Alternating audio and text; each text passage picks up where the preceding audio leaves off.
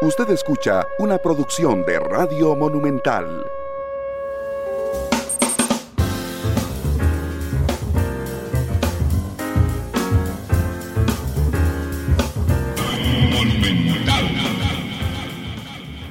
La radio de Costa Rica, 12 de la tarde con 39 minutos. ¿Qué tal? Muy buenas tardes, bienvenidos a Matices. Yo soy Randall Rivera, muchas gracias por acompañarnos. Ayer, hoy y mañana tenemos horario especial porque hay una intensa jornada. Ayer era de fútbol nacional, hoy es de fútbol de CONCACAF, hoy juega el Santos en Canadá, mañana jugará el Saprissa, si no me falla la memoria, en Guatemala. Así es que ayer, hoy y mañana estamos en horario especial, hoy desde ya y hasta las 2 de la tarde. Muchísimas gracias por estar con nosotros. Yo recordándoles todas las plataformas en las cuales pueden opinar, preguntar, pueden escribirnos. Aquí yo tengo el WhatsApp de la radio al 89935935. Pueden también escribirnos a través del em, Facebook en vivo de Noticia Monumental, donde estamos transmitiendo también y pueden observar esta noche el programa también a través de Canal 2. Eh, yo le he pedido a don Luis Alberto Cordero, candidato presidencial del Movimiento Libertario, que nos acompañara hoy para conocerlo todos un poco a don Luis Alberto para que nos cuente además, eh, digo, que lo llevó a esta aventura. Don Luis, bienvenido a Noticia, a Noticia Monumental y a Matices, ¿qué tal? Muy buenas tardes, don Randall. Eh, me da mucho gusto estar acá en este horario especial. Muchas gracias. Siempre empiezo con los candidatos presidenciales que nos cuentan un poco de su persona. Y ya voy a llegar a eso, pero hay una, hay una duda que, me, que a mí, que a mí me, me machaca, que no puedo salir de eso. me imagino. Vamos a ver, yo siempre digo, ¿a quién se le ocurre ser presidente hoy, en estas circunstancias? Pero con usted se ensalza un poco esa pregunta, todavía más. Porque el movimiento libertario tenía un candidato presidencial que arrancó campaña, que, se, que tiene que retirarse por motivos de salud, don, don Carlos Valenciano. Y entonces ya no solo es quién quiere ser presidente en esas condiciones, sino en las condiciones propias del movimiento libertario que son todavía más complicadas. Don Luis, por favor explíqueme, porque esa duda desde ayer no me deja dormir.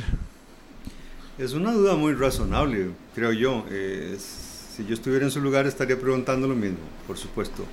A ver, yo conozco a Carlos Valenciano desde hace más de 30 años, trabajamos juntos en la primera administración del presidente Oscar Arias eh, los costarricenses tienen que acordarse que hace poco más de 30 años Centroamérica tenía una situación muy compleja, ¿no? Con la, el conflicto armado y político en Nicaragua y en El Salvador también. Y teníamos una gran cantidad de problemas en la zona norte con los desplazamientos de nicaragüenses. Y además estaban los combatientes de la contra. La gente joven no se va a acordar de eso, no, no, lo, no lo vivió, pero una buena parte de los costarricenses sí. Bueno, desde entonces trabajamos juntos, hicimos creo que un trabajo de contención muy importante. Y bueno, con el paso de los años nos reencontramos. Eh, yo rápidamente, eh, a solicitud suya, me sumé a su campaña y lo acompañé unas cuantas semanas. Y de un quebranto de salud se retira. Carlos está muy bien de salud. Ahora. Eh, ahora, su, su, su temperamento porque es un hombre enérgico, muy eh, empeñado en No me diga que jugó eso una mala pasada. Eh, probablemente no, no solo eso, sino sencillamente que eh, tiene que cuidarse, pero está en perfecto estado de salud. Lo cierto es que cuando nos juntamos y hablamos de, la, de su campaña, antes de su retiro también, estábamos hablando de un proyecto político de más largo plazo. Y por eso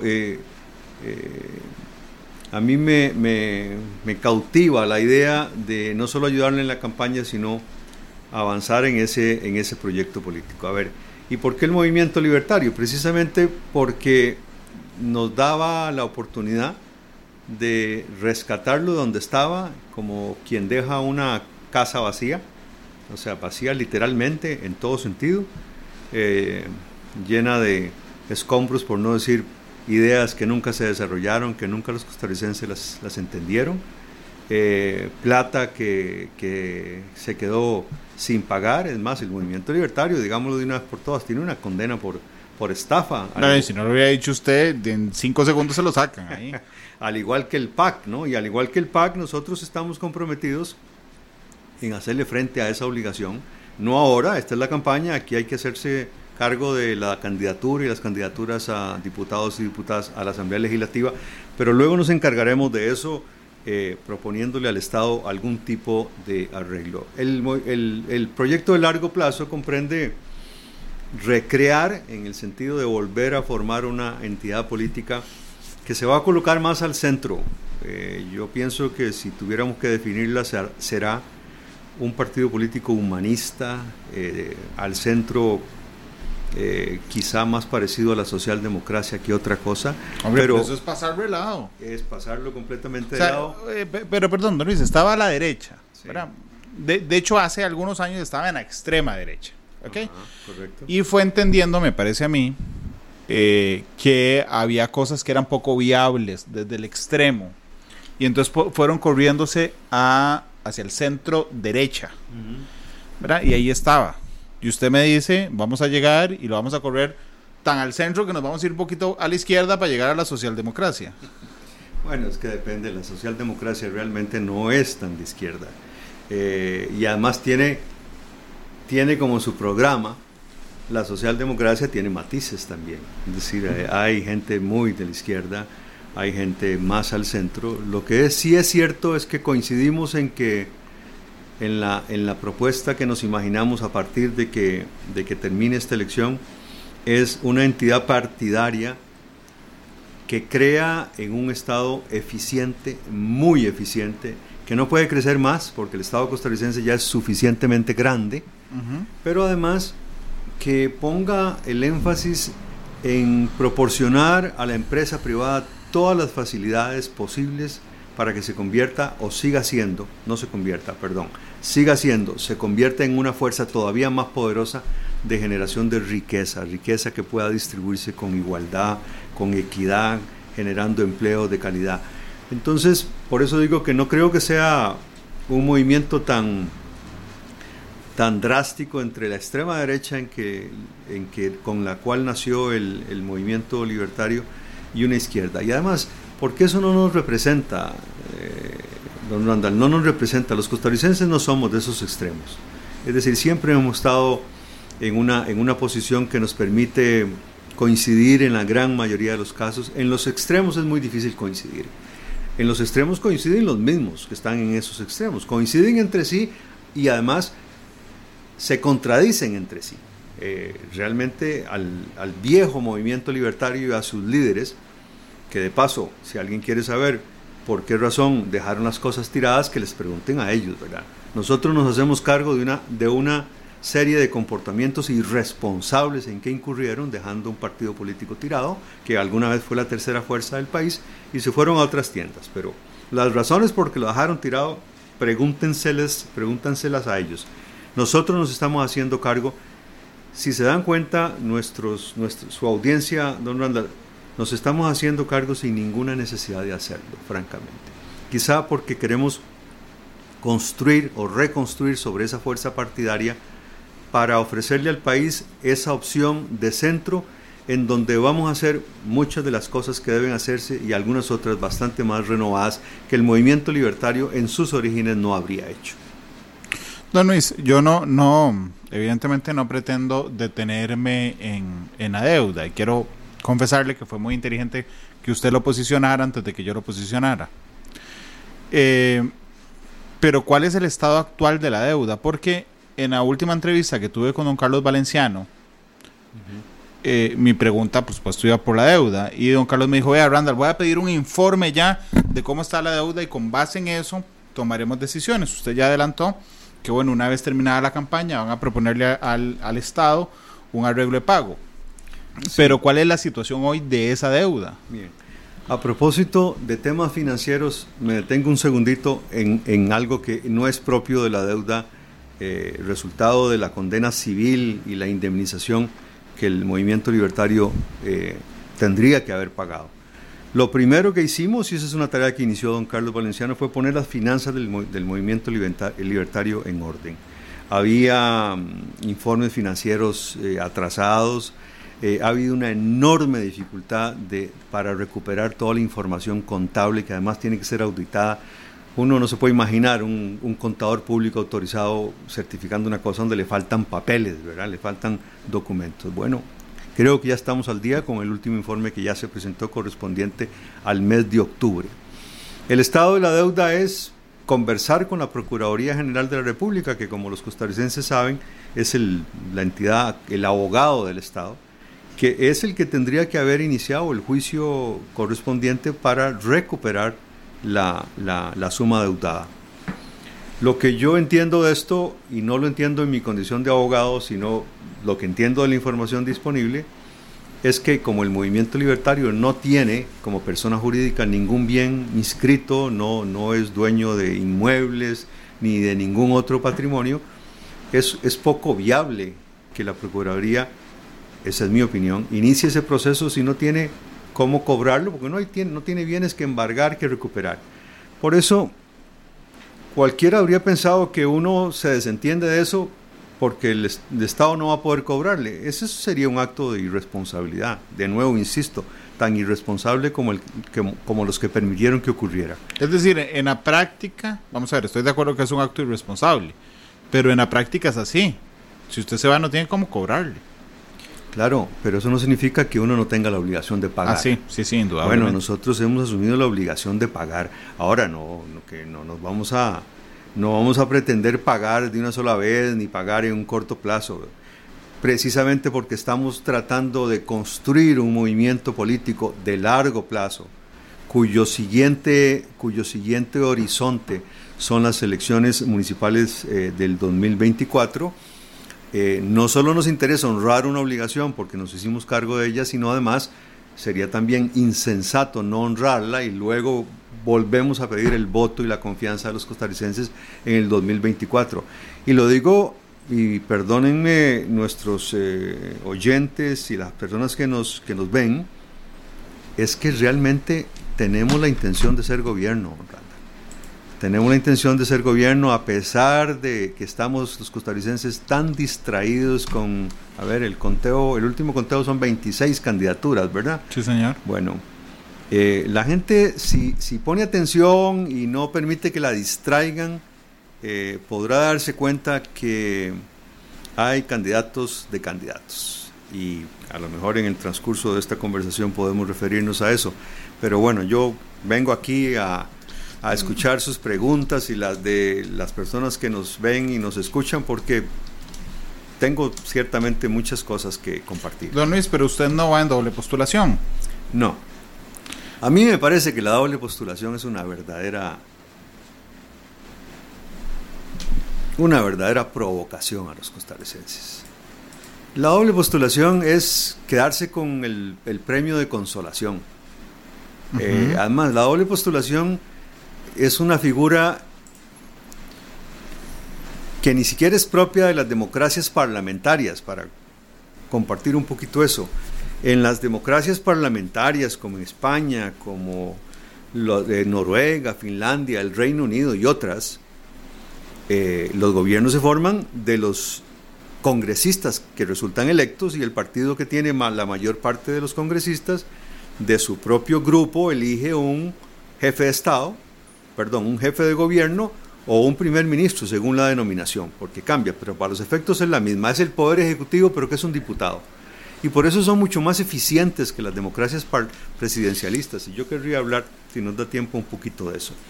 En el caso costarricense, bueno, de 27 candidaturas inicialmente presentadas, 14 tienen doble postulación. Eso es un poco, yo voy a ver, me la juego, me presento eh, y eh, como candidato a la presidencia de la República, pero sé que las posibilidades que tengo de ser electo son mínimas, pero me quedo con la diputación. Eh, si yo llego a ser electo presidente de la República, como estoy muy confiado que así será, una de las primeras cosas que voy a hacer, porque no será la primera, es presentar un proyecto de ley para eliminar la doble postulación de manera definitiva el que quiera ser candidato a la presidencia de la República, que lo sea, y el que quiere ser candidato a la Asamblea Legislativa también. Pero las dos cosas a la vez, de ninguna manera. Don Luis, entiendo que usted me diga que está trabajando muy fuerte para ser presidente de la República. Lo que realmente no, comprendo que me lo diga es que está confiado de que lo va a hacer. porque ni siquiera aparece en los primeros lugares de las encuestas. Claro, desde luego, parecería un acto de, de insensatez y tal vez hasta de arrogancia. Pero los números son muy simples, los números son muy simples, de nuevo vuelvo a repetir que no nos distraigan. A ver, eh, el, Instituto de Investigaciones Políticas de la, el Centro de Investigaciones eh, eh, Políticas de la, de la Universidad de Costa Rica, el CIEP, viene de manera repetida en sus estudios, que son de, una gran, de un gran valor, eh, contándonos a los costarricenses que hay cerca de 70% de costarricenses, no solo que están completamente desentendidos de esta campaña electoral, sino que además no tienen ni partido, ni candidato, ni siquiera tienen la, la intención de votar. Bueno, eso significa que hay una enorme cantidad de compatriotas que están y estarán no ahora, en noviembre, no en diciembre, seguramente después eh, del primero de enero, empezando a preocuparse y a conocer cuántos candidatos van a quedar después de que el Tribunal Supremo de Elecciones resuelva las inscripciones. Cuando eso ocurra, algunos de nosotros habremos crecido en intención de voto por una razón muy sencilla, y esto es fácilmente demostrable. Yo no aparezco en ninguna encuesta como la, gran, la inmensa mayoría, los que aparecen son tres o cuatro personas, pero eso tiene una enorme virtud, es que no tengo opiniones positivas, pero no tengo ninguna opinión negativa. O sea, yo tengo todo para crecer, no estoy diciendo que como monedita de oro le voy a caer bien a todo el mundo, pero no, pero entiendo la lógica. Usted tiene el espacio. Claro, es un asunto de espacio. Es, diferente, es, es, diferente darse a conocer y obtener de ese conocimiento opiniones buenas y malas que tener un montón de opiniones malas y, pretender, y pretender cambiarlas. Así es. Que es el reto de otros, José María Figueres, por ejemplo. Es el reto fundamental del señor Figueres, pero también es un, es un reto para otras de las candidaturas, ¿verdad? Este, que ya no solo no están creciendo, sino que están cayendo. Porque el peso del voto negativo, como puesto en una de esas balanzas, o, o romanas, ¿se acuerda que se usaban? a lo mejor todavía se usan el peso del voto de la opinión negativa es un peso importante.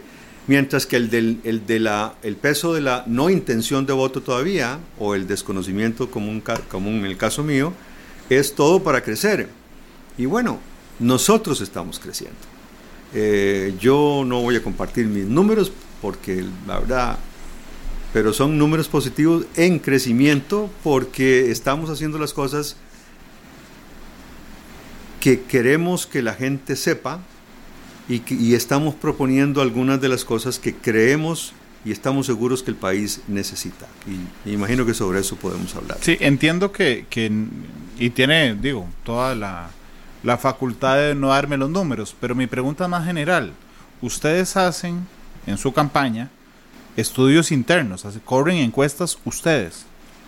Mire, encuestas de intención de voto no, todavía no pero sabemos cuál es nuestra presencia en las redes sociales. Y mi nivel de, conexión, si usted me permite la palabra en inglés es awareness, es el nivel de, de empiezo a conocerlo, y el engagement es el nivel de enganche. Enganche, gracias. Esa es mejor de la que yo iba a decir. Me parece que enganche ya me la dejo para mí porque es mucho más descriptiva en ambos casos, en el enganche y en eh, el reconocimiento mío ah, en las redes sociales, eh, me ubica en los primeros tres lugares de los 27 candidatos. ¿Ya le di el número? Ya me dio el número yo. le di la posición, no le di el número. Ah, bueno, bueno, bueno, me dio la posición. le di la posición. perdón, perdón. y estoy siendo conservador porque si mi jefe de medios, eh, cuando terminemos aquí, me va, me va a jalar el aire y me va a decir, ¿por qué no dijo la verdad? Que su nivel es el segundo y no, y no uno de los tres primeros, porque en realidad es el segundo. Em, vamos a ver. Gracias, que estaba leyendo un comentario que me puso, eh, que, me pusieron en, redes sociales, que hay mucha gente viéndolo, viéndolo hoy. Eh, son las 12.58. Que por cierto, engagement puede, digo, para que antes de que alguien me regañe, como Rodrigo Chávez el otro día que dijo que yo no hablaba inglés, la traducción es compromiso. Lo que pasa es que para emplearlo en redes sociales, yo, Randall, lo entiendo mucho mejor como enganche. Eh, pero bueno, saludos a don Rodrigo Chávez. Eh, 12.58. Conozcamos a don Luis Alberto. Yo lo conozco, a don Luis, no solo como director de la Fundación Arias en algún momento, como embajador en algún momento, y en algún momento coincidí con don Luis en proyectos eh, particulares. Pero puede contarle a Costa Rica, por favor, desde su más tierna infancia, ¿quién es Luis Alberto Cordero Arias? Bueno, nativo de Heredia hace un poco más de seis décadas. Me eduqué en escuela pública, en secundaria pública, eso significa la Escuela Cleto González Víquez y el Liceo Heredia. Y tuve la fortuna de estudiar en la Universidad de Costa Rica una buena parte y después, por otras razones, terminé mi carrera de abogado en una universidad privada. Y de chiquitillo que me pasaba oyendo temas de política en mi casa, eh, nunca he ejercido por mucho tiempo la, la, profesión de, abogado, pero sí el estudio de, las disciplinas jurídicas. Tengo una, una maestría en Derecho Parlamentario de la Universidad Castilla de la Mancha en, España, porque ese es un tema que me apasiona. Eh, y me apasiona el derecho constitucional, me, me, apasionan los temas de gobierno, de políticas públicas, eh, descentralización, todas las cosas que estoy proponiéndole a, los costarricenses. Eh, en efecto, mi, mi, paso por organizaciones no gubernamentales... Don Luis, perdón, ya llegamos ahí, pero es que me brincó muy rápido a la infancia. Ok, nació en Heredia. Ah, sí. ¿Tiene hermanos?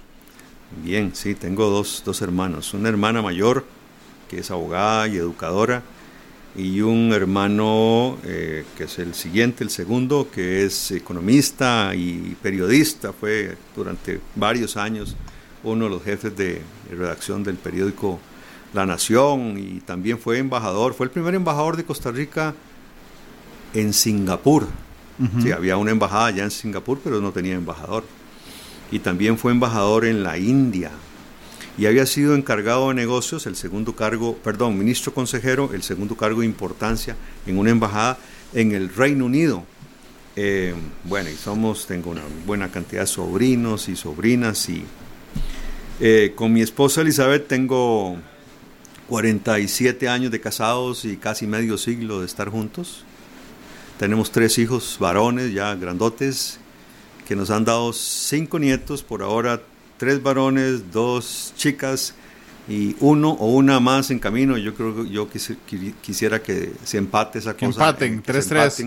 Porque la verdad es que no habiendo tenido niñas, este, las, las nietas, las dos nietas que tenemos, este, Isabela y Camila, nos tienen muy, muy chochos de felicidad. Todos los nietos, por supuesto, pero ellas en particular por esa condición de, de haber venido de, de últimas. Ahí le preguntan si usted es familia don Oscar y don Rodrigo. Sí, cómo no.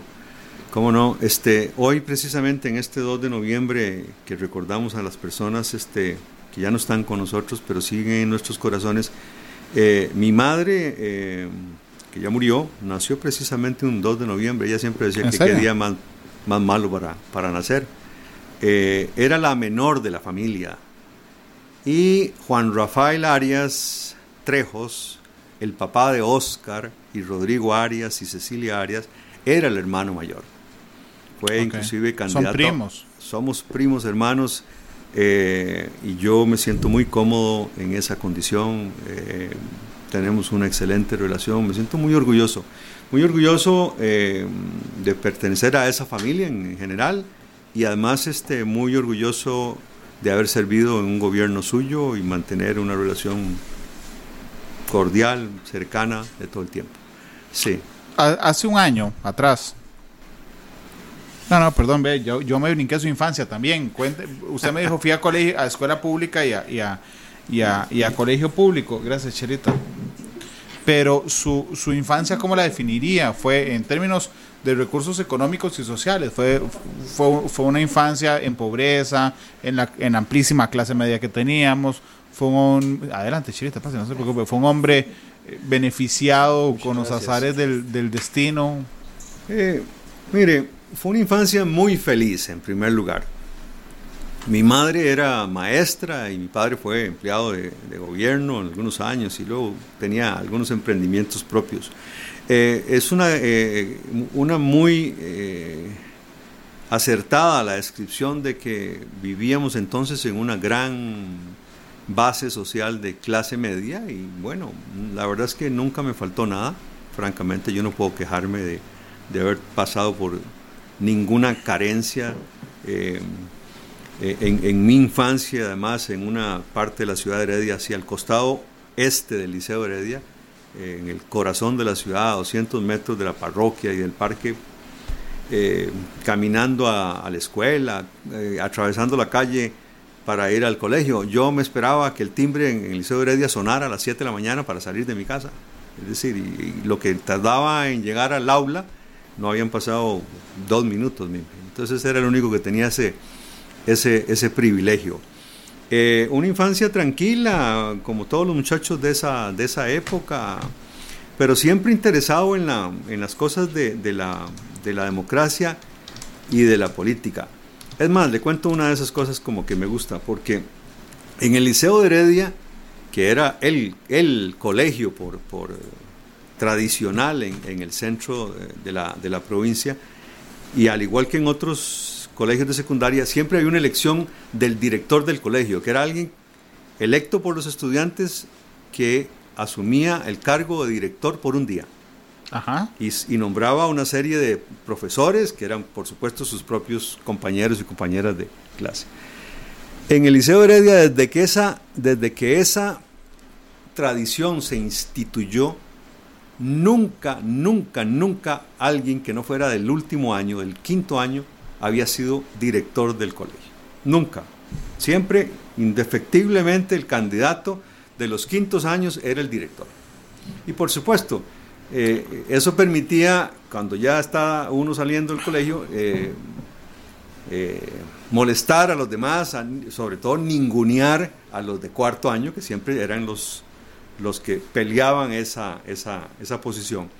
Bueno, yo fui el único, yo no sé, en los últimos años, seguro eso ya cambió, es más, ni siquiera sé si todavía sigue haciéndose, pero rompí esa tradición porque fui la única persona, estando en cuarto año, que gané la candidatura para ser director del colegio, en una elección bien reñida que me parece recordar que por cinco o seis votos de diferencia. Tuvimos un escrutinio riguroso, ¿verdad? Este, por eso es que a mí me en el PAC. Eh, sí, sí, si hubiéramos hecho un escrutinio como el del PAC, yo habría llegado a la universidad sin haber pasado por el Liceo de Heredia, ¿verdad? Porque eh, fatal, ¿verdad? Este, fatal, sí. Eh, pero no, muy, muy bonito y las costumbres eran muy sanas, lo de siempre, jugar en las plazas, agarrar en vacaciones la bicicleta, que ciertamente tenía la posibilidad de tener bicicleta y me la cambiaban cada dos o tres años según crecía. Me acuerdo que la marca Raleigh, y creo que eran las únicas que se traían al país. Salir a las 7, 8 de la mañana, de, eh, recorrer Heredia, llegar a almorzar y volver a salir hasta las 6 de la tarde y nadie se preocupaba por uno. De, todas maneras, nadie te, nadie te iba a encontrar, ¿verdad? No había ninguna forma de encontrarlo a uno en una ciudad como todas las del país, que en ese, en ese entonces eran ciudades muy sanas, muy tranquilas, muy apacibles. Eso como siempre, hacer una gran cantidad de amigos en el mismo barrio, en dos cuadras a la redonda estaba toda la cantidad de amigos y, y bien, no sé, mire, me tocó casi ser un jugador de básquetbol a pesar de que mi estatura no pasa de un metro setenta y cinco. Fui en, eh, en segunda división, fui declarado en algún momento, estando yo entre tercero y cuarto año, el, el novato del año en el equipo herediano de baloncesto, hasta que mis papás me jalaron el aire y... ¿Por qué? Dave, para que no estuviera en eso y me concentrara en estudiar. Yo no digo que habría llegado al, al, al básquetbol de los Estados Unidos, por supuesto que no, ni siquiera... pero bueno, eso es una anécdota que cuento. ¿Y eso no lo frustró? Mucho, mucho. Porque además eh, era, según el criterio de algunos, un excelente distribuidor de, de, la, de la, del juego. Bueno, ahí está la razón de la estatura.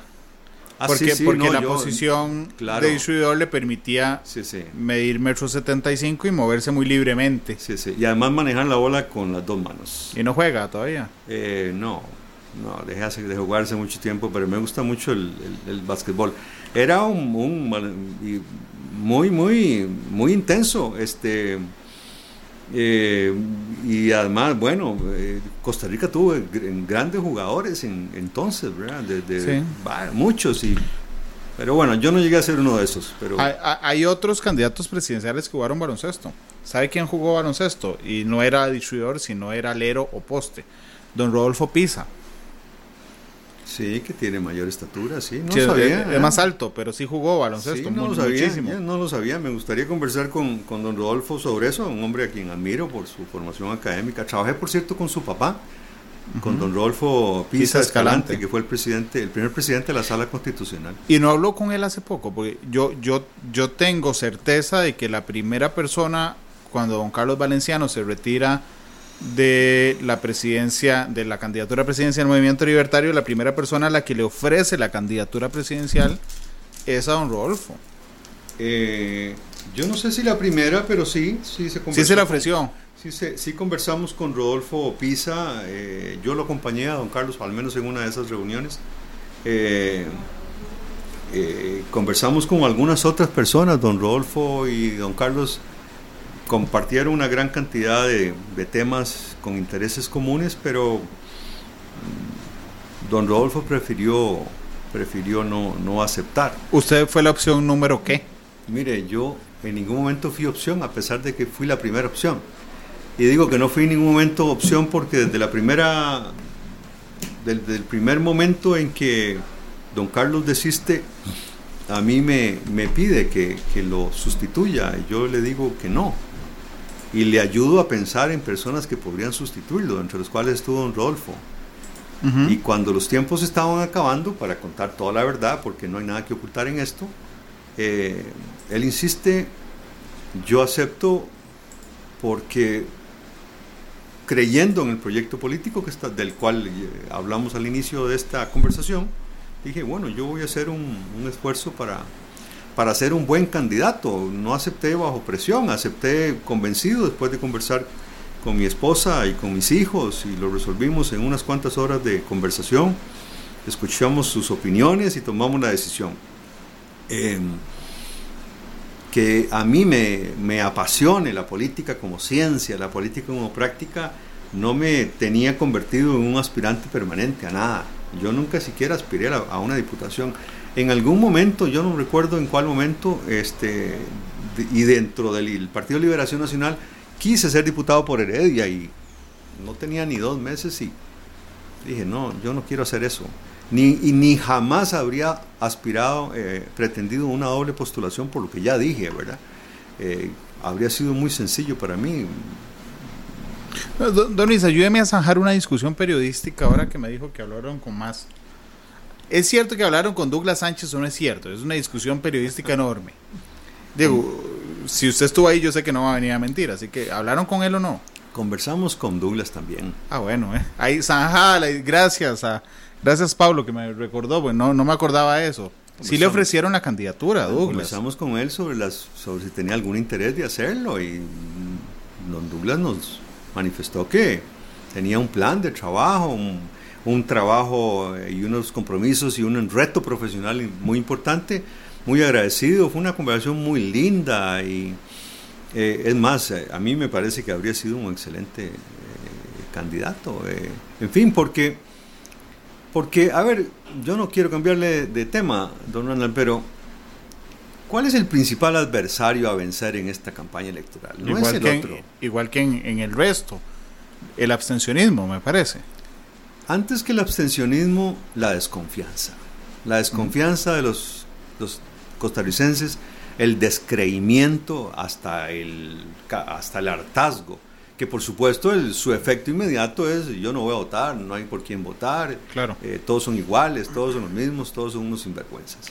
Esa, esa es una preocupación que yo tengo porque el reto no solo es instalar en la discusión nacional los temas más importantes, sino además porque uno está seguro de que la gente eh, escucha y, opina con, una enorme, eso, desconfianza, ¿verdad? Entonces, no deja de ser una tarea muy difícil, francamente. Yo, de verdad que no necesitaba ser candidato, pero asumir la, el ofrecimiento de, los amigos, entre ellos Carlos eh, Valenciano, con honor, con, con, aprecio, con gratitud y además porque eh, fue la expresión de un amigo que confía en mí y me dice, insisto, te insisto que, que, aceptes. Ves que ya hicimos una, un intento de buscar a alguien y, no lo logramos. Este, y yo no me siento mal, me dice, no me siento mal que haya sucedido así, decir,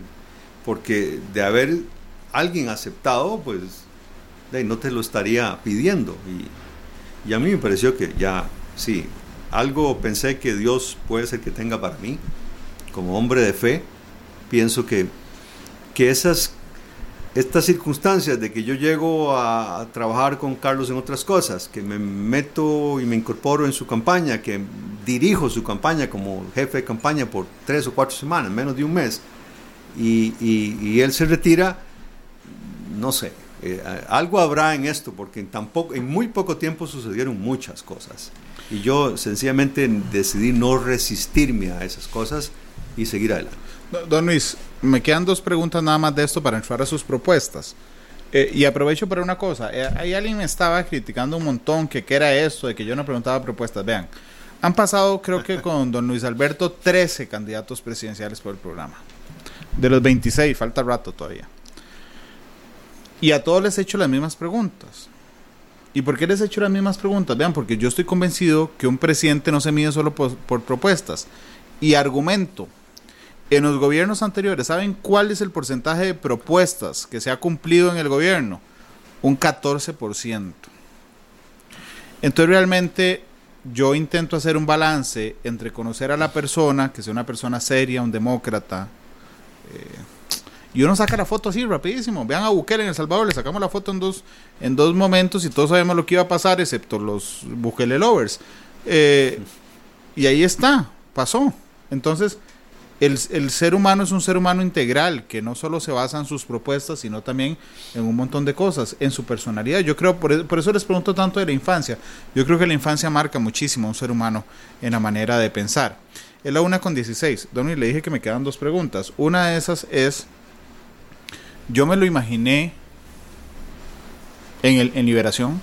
Digo, no, tal vez no en el de don José María, pero digo, en Liberación, en el sentido de que había estado en el gobierno de don Oscar, fue eh, eh, director ejecutivo de la Fundación Arias para la Paz. Hace un año, ¿dónde estaba? ¿En Liberación o en el Libertario?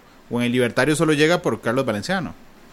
Al Libertario llego por afinidad y afecto con Carlos Valenciano.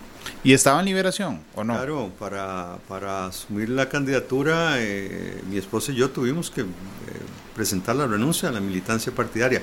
A ver, distinguiendo que militancia es un término de mayor eh, incorporación a una agrupación política, era más bien simpatizante, pero bueno, pero tuvimos que hacer eso, de lo contrario no habría podido yo inscribir mi candidatura sin renunciar a Liberación Nacional. Claro, pero sí tenía una participación, digo, no, activa, protagonista, pero sí tenía participación. No, pero por supuesto, pero sí es de alguna forma yo tengo que decir que es el, el partido de mis amores, por decirlo así, pero Liberación Nacional no es el, el que a mí me representa hoy, ni me representa su candidato, para, para decirlo de una vez, por eso no estoy con Liberación Nacional, es decir, Liberación se, se, se se cansó de innovar, se cansó de proponer eh, rumbos distintos y cuando tuvo la oportunidad en la última convención que elige a don José María, eh, con respeto lo digo, se equivocó en la, en la elección.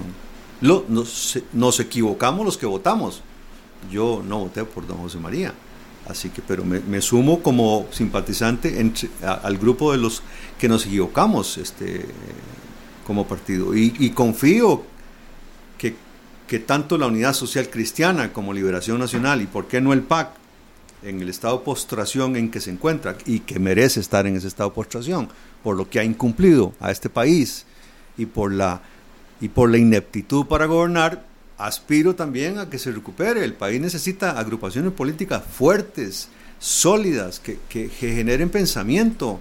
Y yo, entre ellas, aspiro a que Liberación también lo haga, como es mi, mi, lugar de origen. Este, pero por supuesto ahora mi compromiso es con el nuevo movimiento libertario para hacerlo y contribuir a hacer de ese movimiento libertario una agrupación política respetable, responsable, solidaria y efectiva gobernando.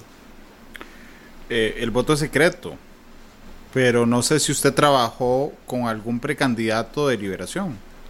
O si quiere compartirnos, digo, secreto mientras usted lo mantenga secreto, pero no sé si quiere compartirnos por quién votó que no es Figueres. Sin ningún problema. Este, no solo voté, sino que ayudé un poquito a la campaña de Carlos Ricardo Benavides. Me parece uno de los legisladores, uno de los legisladores más extraordinarios que ha tenido este país en los últimos años. Y, y, no sé qué, me deparará el futuro si en algún momento dentro del movimiento libertario me topo con, con don Carlos Ricardo Benavides como candidato de Liberación Nacional, que, que, me encantaría verlo en esa posición.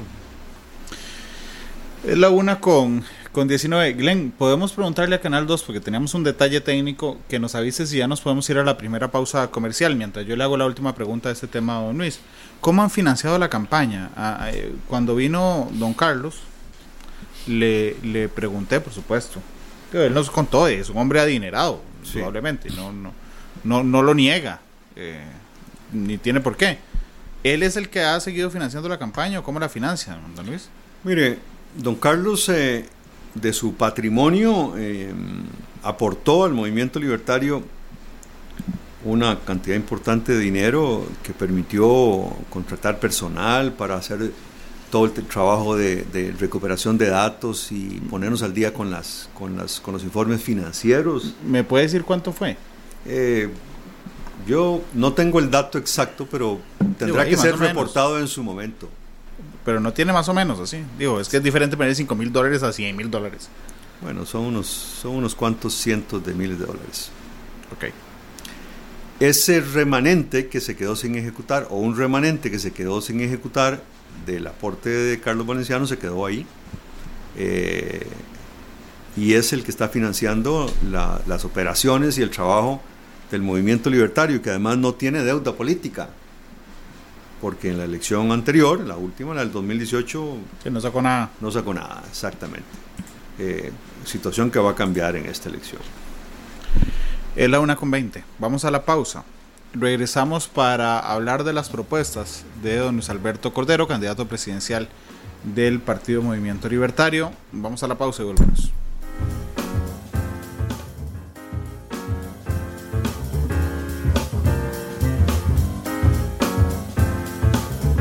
Una con 25, gracias por estar con nosotros en Matices. Hoy me acompaña don Luis Alberto Cordero, candidato presidencial del movimiento libertario. Don Luis, yo, yo supongo que todos los candidatos presidenciales tienen un montón de propuestas.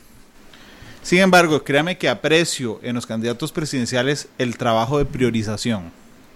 Usted me puede decir, por favor, y ahí vamos manejando el tiempo. Sí, sí. Sus tres principales propuestas y cómo las va a concretar o cómo se las plantea concretar al país. Sí, yo eh, primero querría referirme a las áreas, eh, porque es más, es más fácil identificarlas de esa manera.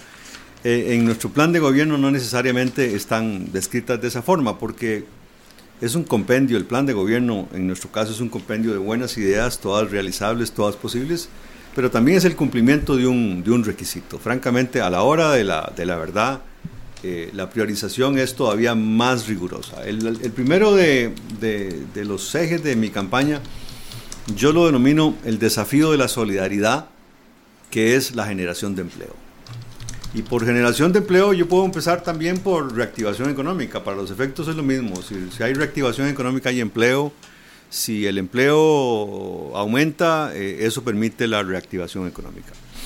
El segundo es, un desafío moral que es el desafío de la esperanza, que tiene que ver con la obligación de las sociedades contemporáneas y por las sociedades y generaciones futuras de comprometerse, y, y nunca mejor oportunidad que decirlo que esta semana, a hacer absolutamente todo lo que sea posible para enfrentar los retos del cambio climático y el calentamiento global. De lo contrario, en el 2030, 2035, 2040, este, no sé en qué momento nos quedaremos siquiera sin planeta. Entonces, igual no va, de nada nos va a servir lo que hagamos ahora.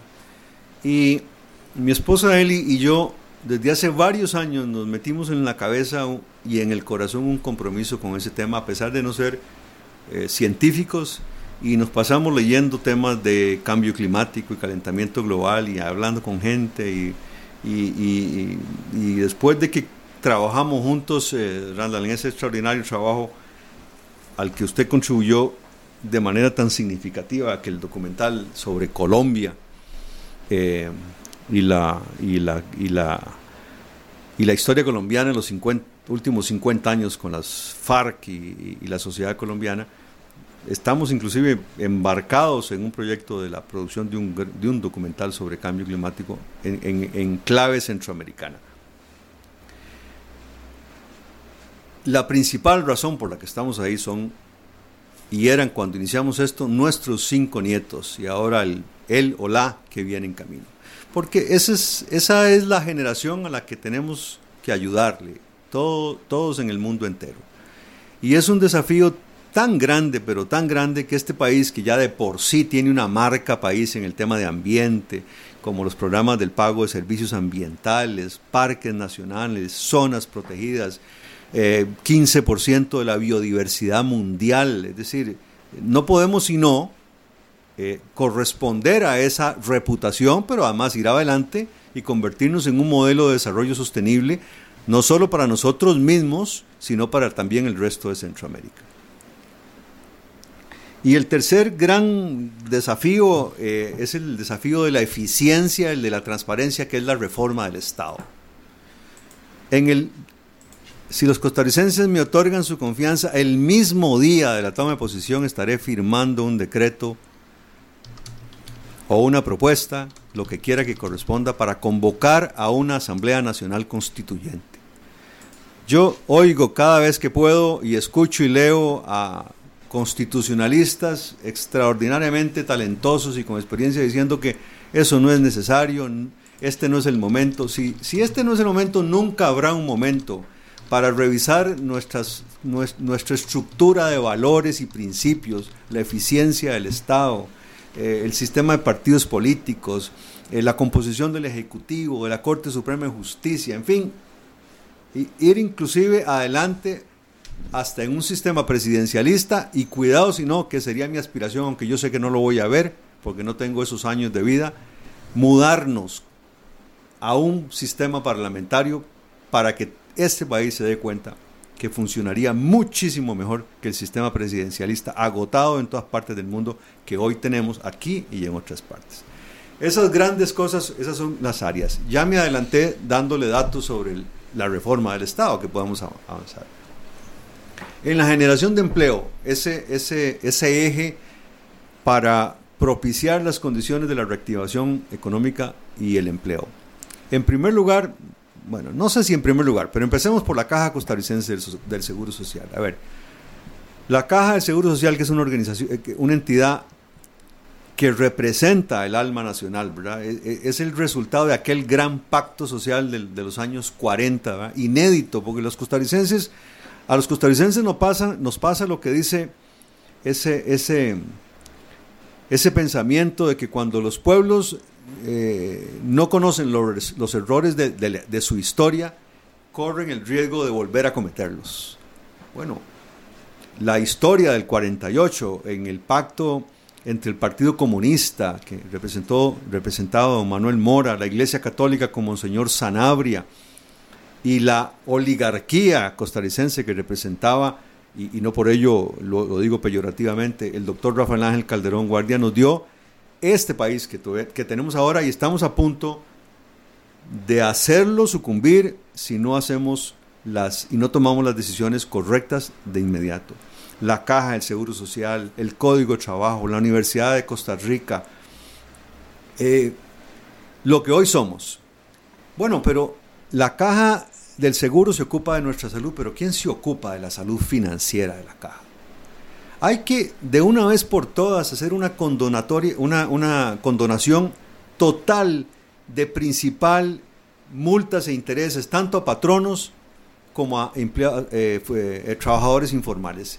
Que eso es un golpe fuertísimo a las finanzas de la caja, de entrada sí, pero en el mediano plazo todas esas personas se han puesto al día cotizan, se convierten en trabajadores formales, en empresas que no adeudan, que contribuyen al financiamiento de la caja y además, desde el punto de vista de los trabajadores informales, accesan a los servicios de salud y a los sistemas de pensiones. Y por supuesto, hay que entrarle a las pensiones de la caja y a un régimen único de pensiones en cuya dirección ya vamos encaminándonos. Ok, entonces, en el tema de la caja, particularmente es, señores, se perdona todo, arranquemos de cero. Así es, con, con la informalidad actual. Sí, sí, así como estamos hoy. o sea, mañana todo mundo, el que tenga deudas, se le perdonan, empresas, personas, lo que sea, y arrancamos de cero. Sí. Ok.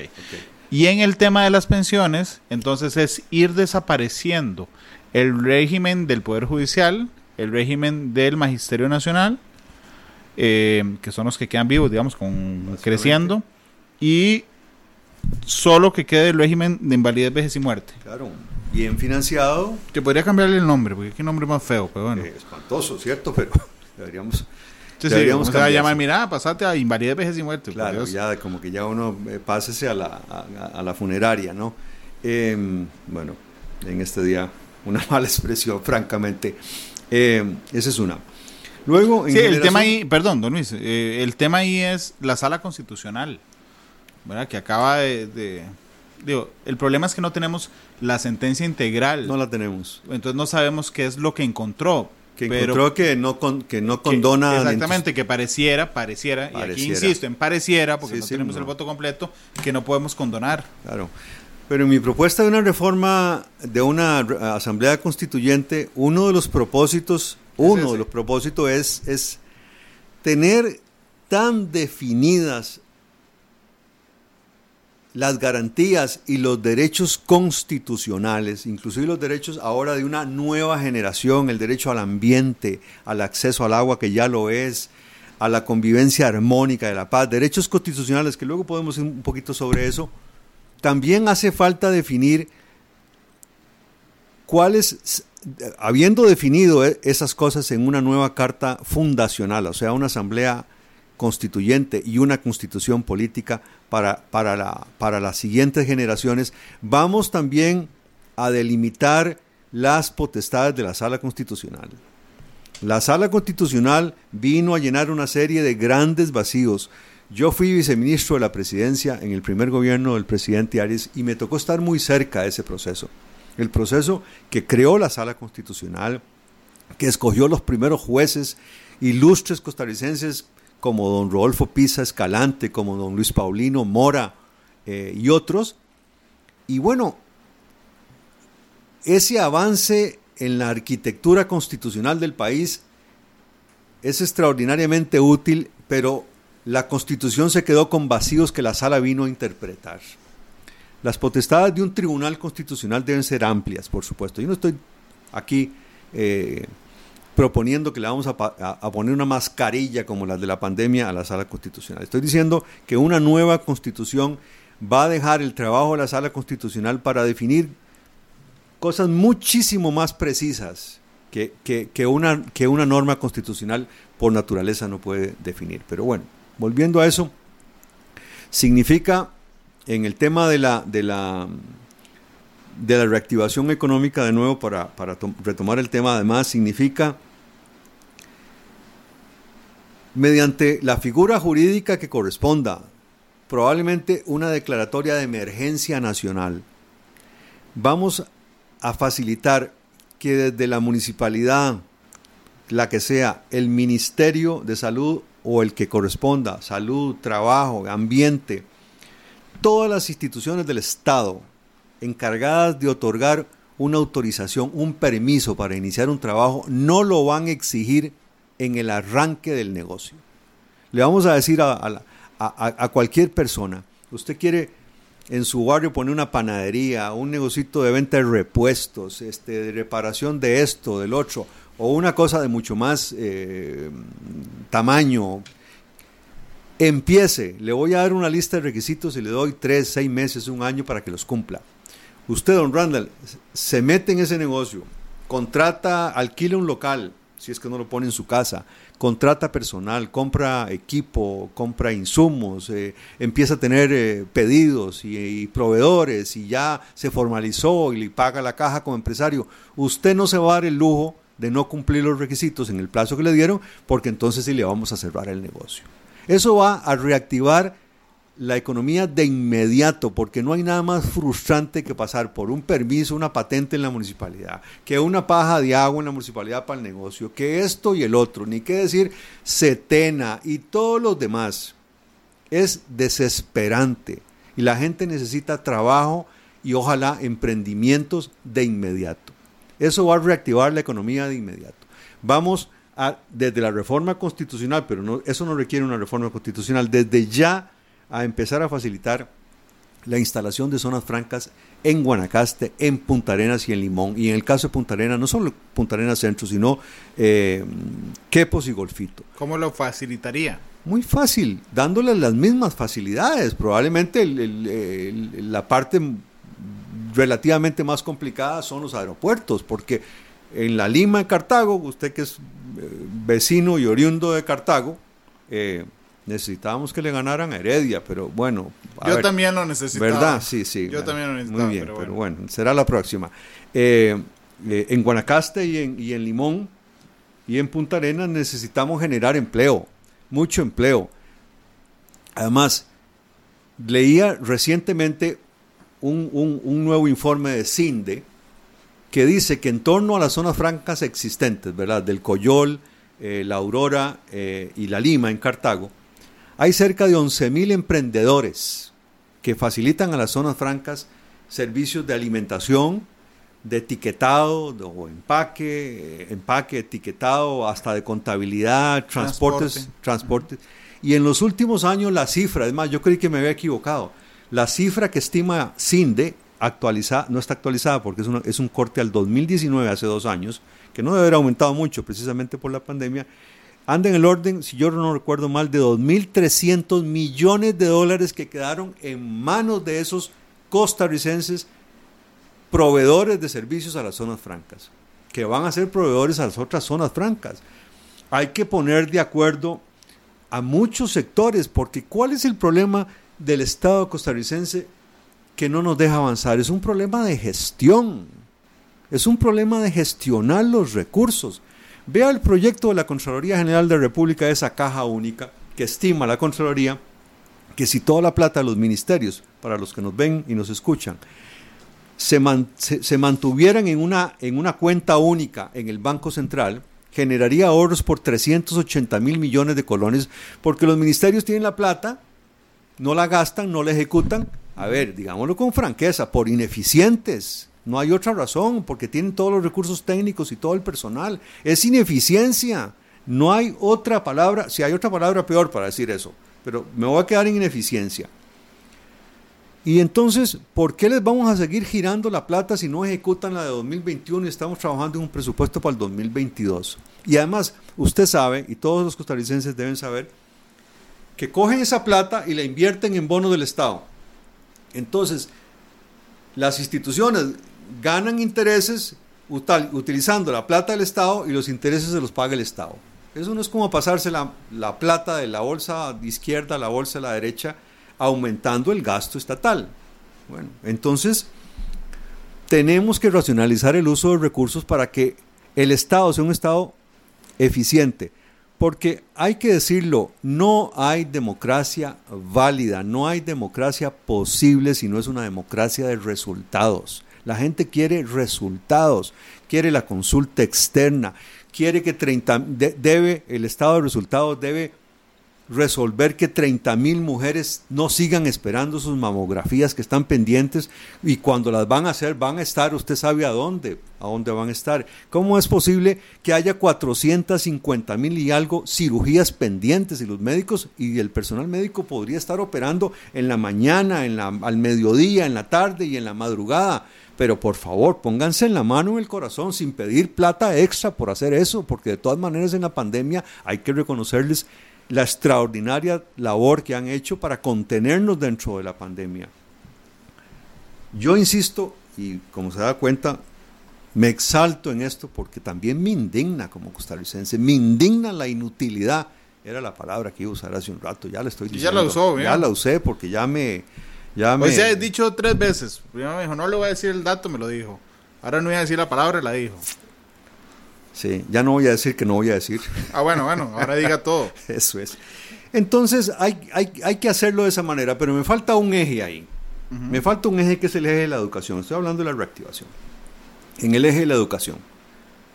A ver, el Fondo Especial de la Educación Superior, ¿verdad? el FES, ¿verdad? F-E-E-S. La Universidad Nacional y la Universidad de Costa Rica, con todo el orgullo que nos merecen, se llevan casi el 70% de esos fondos. Y yo me pregunto, ¿de qué nos sirven ahora más bibliotecarios, más sociólogos, eh, más antropólogos? Por favor, escúchenme bien, yo no estoy desacreditando ninguna de esas disciplinas. Yo estoy diciendo lo que este país necesita es gente que sepa de inteligencia artificial, que sepa de robótica, de nanotecnología, del Internet de las cosas, de las ciencias de los materiales. Pero ¿quién nos enseña eso si no es el tecnológico de Costa Rica? Con el prestigio y la calidad de la educación que tiene. Tenemos que tener una sede del tecnológico y propongo en al menos 41 cantones del país. Eso significa la mitad de los cantones del país. Si, le, si invertimos la proporción de los fondos y le damos al tecnológico el 70% del Fondo de Educación Superior, eso es posible. Y me atrevo a proponer algo más, que se me van a venir encima los educadores de la educación superior. Yo fusionaría las universidades estatales en una sola. Sí. Todas. UNED, una, UCR y la Universidad Técnica Nacional. Nadie va a perder ningún derecho, los catedráticos seguirán siendo catedráticos, los administrativos seguirán teniendo sus trabajos. Una sola universidad eficiente, racionalizando los recursos y especialmente colocando los recursos al servicio de los jóvenes costarricenses que hoy quieren tener un empleo, pero un empleo en las cosas en las que se pueden desempeñar. No quieren seguir estando en los call centers los que hablan inglés. Eh, Habría que ver si don, si don Rodrigo Chávez, que dice que habla tanto inglés, podría trabajar en un call center, ¿verdad? No lo sé. Mejor que no trabaje en ningún lado. Mejor lo decimos de una vez también. Eh, no, no, solo hay que fijarse dónde lo sienta, dónde lo sienta. Bueno, no importa. no importa. Probablemente en el patio del, del call center. Eh, estamos hablando de que tengan los empleos que necesitan tener la educación costarricense, la educación superior costarricense es de muy alta calidad, pero estamos educando a gente que no va a conseguir trabajo y los muchachos se van a frustrar, por el amor de Dios. En el tema de agricultura para la generación de empleo. déjeme hacerle un matiz en algo. Es que aquí sí se le vinieron encima, pero no con eso, curiosamente, sino con decir para qué el país necesita eh, antropólogos, sociólogos en ese momento. Más, yo, dije más. Sí, está bien. Yo le, de hecho, por eso se lo iba a matizar, porque yo inmediatamente le iba a decir, don Luis, pero usted no puede obligar a la gente a estudiar algo que usted no quiera. Pero tengo que decirlo, usted salió, salió bien porque, porque su propuesta es aumentar la oferta de las otras carreras. Así es, claro, porque, porque con la plata, con la plata en la mayor proporción del FES Claro, no, no, nadie está cerrando ninguna escuela. El que quiera estudiar antropología, a mí me parece interesantísimo. Pero que haya más opciones para estudiar ingenierías, claro, todas las ingenierías, todas las, todas las, las cosas que ya estamos viendo en este momento que se necesitan. Don Luis, su propuesta para mujer en específico, ¿cuál es? Bueno, la primera que yo quiero revisar, porque los datos, mire, es que, a ver, por el amor de Dios, es que con, con los dos gobiernos del PAC, uno no sabe en qué creerles. Eh, eh, si lo que dicen es cierto, eh, la, plata se encarga la Contraloría, pero la, la, la, la, rendición de cuentas de su, de, su, de su gestión es muy incierta. A ver, yo, ¿qué pasó con los secudis? Lo que antes eran las redes de cuido. Lo que originalmente fue una propuesta de doña Gloria Calderón, doña Gloria Bejarano de Calderón, con las, con las, con las guarderías y las redes de cuido cómo la mujer costarricense, en su enorme mayoría, sobre todo la que no tiene suficientes estudios como para aspirar, desde luego que no tiene carreras universitarias, va a salir a trabajar, especialmente la madre soltera. ¿Y a dónde dejan los chiquillos? Tiene que haber una enorme red de cuido, o como quiera usted llamarla, en donde los, los niños puedan pasar el día completos ahí mientras la mujer trabaja y que además salgan comidos de ahí para la casa, para que la señora no tenga que llegar a cocinar más que para ella misma. Y ojalá que les den una suerte de, de, de, ¿cómo se llamaba antes? De vianda para que coma ella, la mujer sola o en pareja, no importa si es otra mujer o otro hombre, me tienen sin cuidado eso, yo no tengo problemas con eso. Hay que, hay que lograr que esas cosas sucedan y tiene mucho que ver también con lo de los comedores escolares. Y me voy a ir por otro lado porque no me puedo quedar callado con eso. Con el CNP. A ver, el Ministerio de Educación contrata no sé cuántos miles de cocineras. Un, oficio, un oficio muy noble porque son las mujeres que alimentan a los niños, los nutren y los cuidan en esos momentos. Y esos, aunque parece que es optativo, no es tan optativo, esas juntas de educación y, los, y, los, centros educativos tienen que comprarle los alimentos al CNP a sobreprecios entre el 20 y el 40%. Si usted, don Randall, invita a esas mujeres a crear sus propias empresas para proveer de esos alimentos se convierten no solo en empresarias, sino que no van a comprarle al CNP. O, desde luego que no, pero van a mantener la misma actividad y la van a hacer con mucho más entusiasmo, con mucho más dedicación, porque es su propia empresa. Y el Ministerio de Educación sale de esa... ¿Para qué el Ministerio de Educación tiene que contratar cocineras? Que se preocupe por capacitar y especialmente inspirar al personal de educación.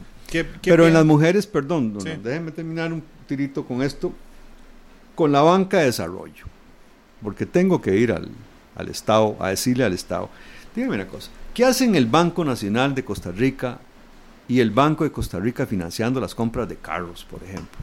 O los préstamos personales para cosas que no son productividad. Déjele eso a la banca privada. Los bancos del Estado no fueron criados para eso. Ese es un, ese es una, un resultado de la reforma social de los años 40. Los bancos del Estado tienen que estar al servicio de la productividad del país. Entonces, esa mujer en la banca de desarrollo no puede obtener un crédito, ni un joven puede poner su empresita de manejo de datos y cosas de esas porque no tienen ningún antecedente, no tiene antecedentes como empresario. Hay que crear un fondo de avales para que los 400 y pico mil millones que están en la banca de desarrollo sin utilizar, si los datos no son inexactos, y 700 millones de dólares estén donde tienen que estar. Muy lindo los eslogans y la propaganda de la banca de desarrollo y venga y pídanos plata. Mentira. Un empresario de primera vez no puede pedir plata porque le van a pedir proveedores, estado de resultados, declaración de la renta a ver, si yo estoy empezando de primera vez, ¿cómo voy a tener todo lo que me están pidiendo? Tampoco estoy diciendo que me presten la plata a ver si yo la voto y la, y la empleo mal, pero si me dan un aval, que en un fondo de avales, todo esto es pura ingeniería financiera. Y hay que poner a las superintendencias a trabajar. ¿Por qué tenemos tres o cuatro superintendentes ganando una fortuna? Debería haber un solo superintendente como hay un solo Contralor General de la República, una Contralora. Es un problema de gestión. Los costarricenses tienen que entender que estamos hablando de que usted contrata a alguien para que le construya una casa y usted la quiere, si, si puede conseguir un préstamo para que le construyan una casa. Pero a ver, desde construir una casa hasta arreglar el techo con las goteras, en estos efectos del cambio climático, ¿qué pasa con el, cuando usted contrata el, el albañil, le va a cobrar, no sé, 200 mil pesos. Los materiales son 175 mil, depende del arreglo. Se lo voy a entregar en una semana y tiene garantía de tres aguaceros, por decir, la tarea del albañil, no importa. el trabajo que usted encargue. ¿Qué pasa? Hay que, hacer, hay que hacer algo adicional, entonces ya no costó 200 mil pesos. Al hacer algo adicional, hay que comprar más materiales le dijo que iba a estar en una semana y estuvo en 15 días y a lo mejor como hubo que hacer otras cosas, no sé, no sirvió. Eso es exactamente lo que hace el Estado costarricense. Nunca cumple con los plazos, nunca cuesta lo mismo, sin contar lo que se roban. Y, además no le ofrece a uno ninguna garantía. Y por el Estado costarricense es el ministerio tal, la municipalidad, municipalidad tal, en fin, esas son las cosas de las que yo estoy hablando. Don Luis, nos quedan una pausa y unos minutos, un par de minutos de programa, pero resúmame en un minuto, por favor, ¿cuál es su posición respecto a la marihuana recreativa? Ah, ya la manifesté. Así como estoy totalmente de acuerdo en apoyar la, siembra y la producción masiva de cáñamo.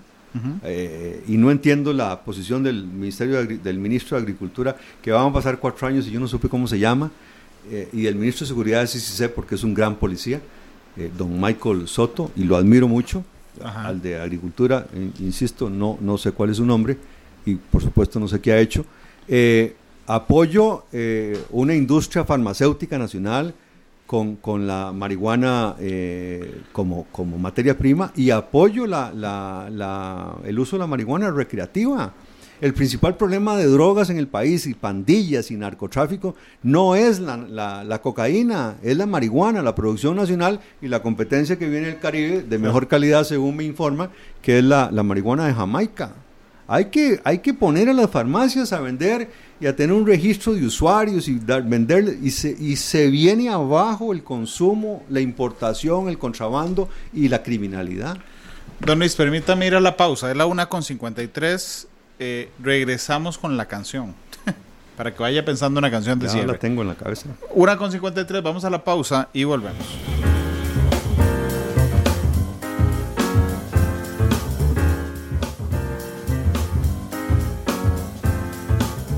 Eh, una con 58, gracias por estar con nosotros. Don Luis Alberto Cordero, candidato presidencial del Movimiento Libertario, nos acompaña esta tarde. Don Luis, muchas gracias por habernos acompañado. Muy agradecido. ¿Qué, canción escogió para irse? Uno de esos clásicos de, todos los tiempos, de Santana, Samba para ti. Samba para ti, de Carlos Santana, que ya Don Glenn está buscando. Hoy nosotros despedimos, creo que ya viene esta tarde. Eh, viene a continuación. Mañana a las 12.30 tendremos matices también.